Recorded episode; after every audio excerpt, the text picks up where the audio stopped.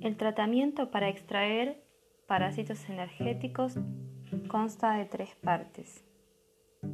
Se inicia con la etapa de detección del parásito energético, en donde se obtiene toda la información con respecto a este parásito, su origen, dónde lo obtuvo y en especial cuál será el tratamiento a seguir.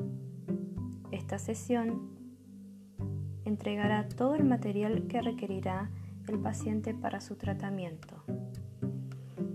Lo ideal es detectar el parásito energético y su procedencia con el péndulo hebreo.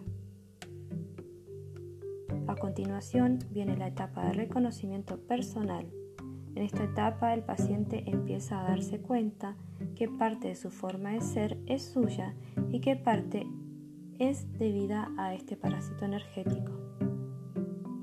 Estos parásitos energéticos emiten pensamientos externos que el paciente comienza a considerar como propios pensamientos con el tiempo.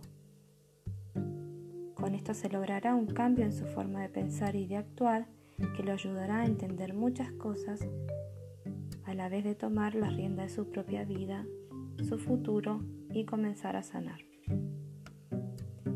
Una vez realizado el trabajo de detección y reconocimiento por el paciente, se procede a la extracción del parásito energético, en la cual se realiza un trabajo conjunto paciente-terapeuta. Para sacar definitivamente el parásito, en esta sesión se transmuta este parásito en luz de manera que no quede errante por el mundo infectando a nuevas personas. Este último paso es posible hacerlo a través de la geometría sagrada.